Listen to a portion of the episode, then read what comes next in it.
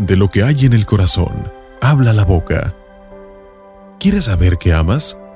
Mira de lo que hablas y mira en qué piensas. Es una desgracia tener el corazón seco y estar atrapado por el dinero y las cosas o el sexo. Hay una escala, de menos a más.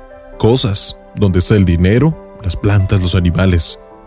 El hombre, donde está la belleza, la bondad y la sabiduría.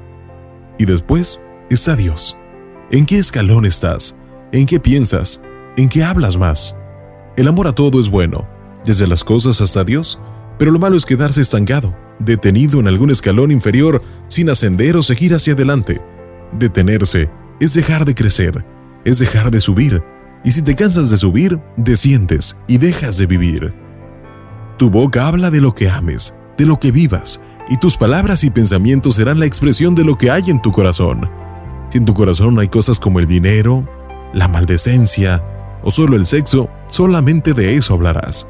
Pero si en tu corazón hay belleza, bondad, sabiduría, amor y está Dios, de eso y de Él hablará tu boca. Reflexiona en estas cosas y verás que poco a poco te convertirás en un ser de luz.